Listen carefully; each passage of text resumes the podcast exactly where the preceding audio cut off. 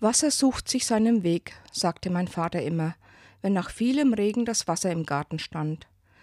Meine regelmäßigen Spaziergänge bringen mich immer wieder an einem Bach entlang, der noch einen natürlichen Wasserlauf hat. Ich halte jedes Mal inne und finde es immer wieder faszinierend, was sich im Bachbett verändert hat. Da liegen mal abgebrochene Äste von Sträuchern, Steine oder auch von Menschen verursachter Unrat, und doch sucht sich das Wasser seinen Weg.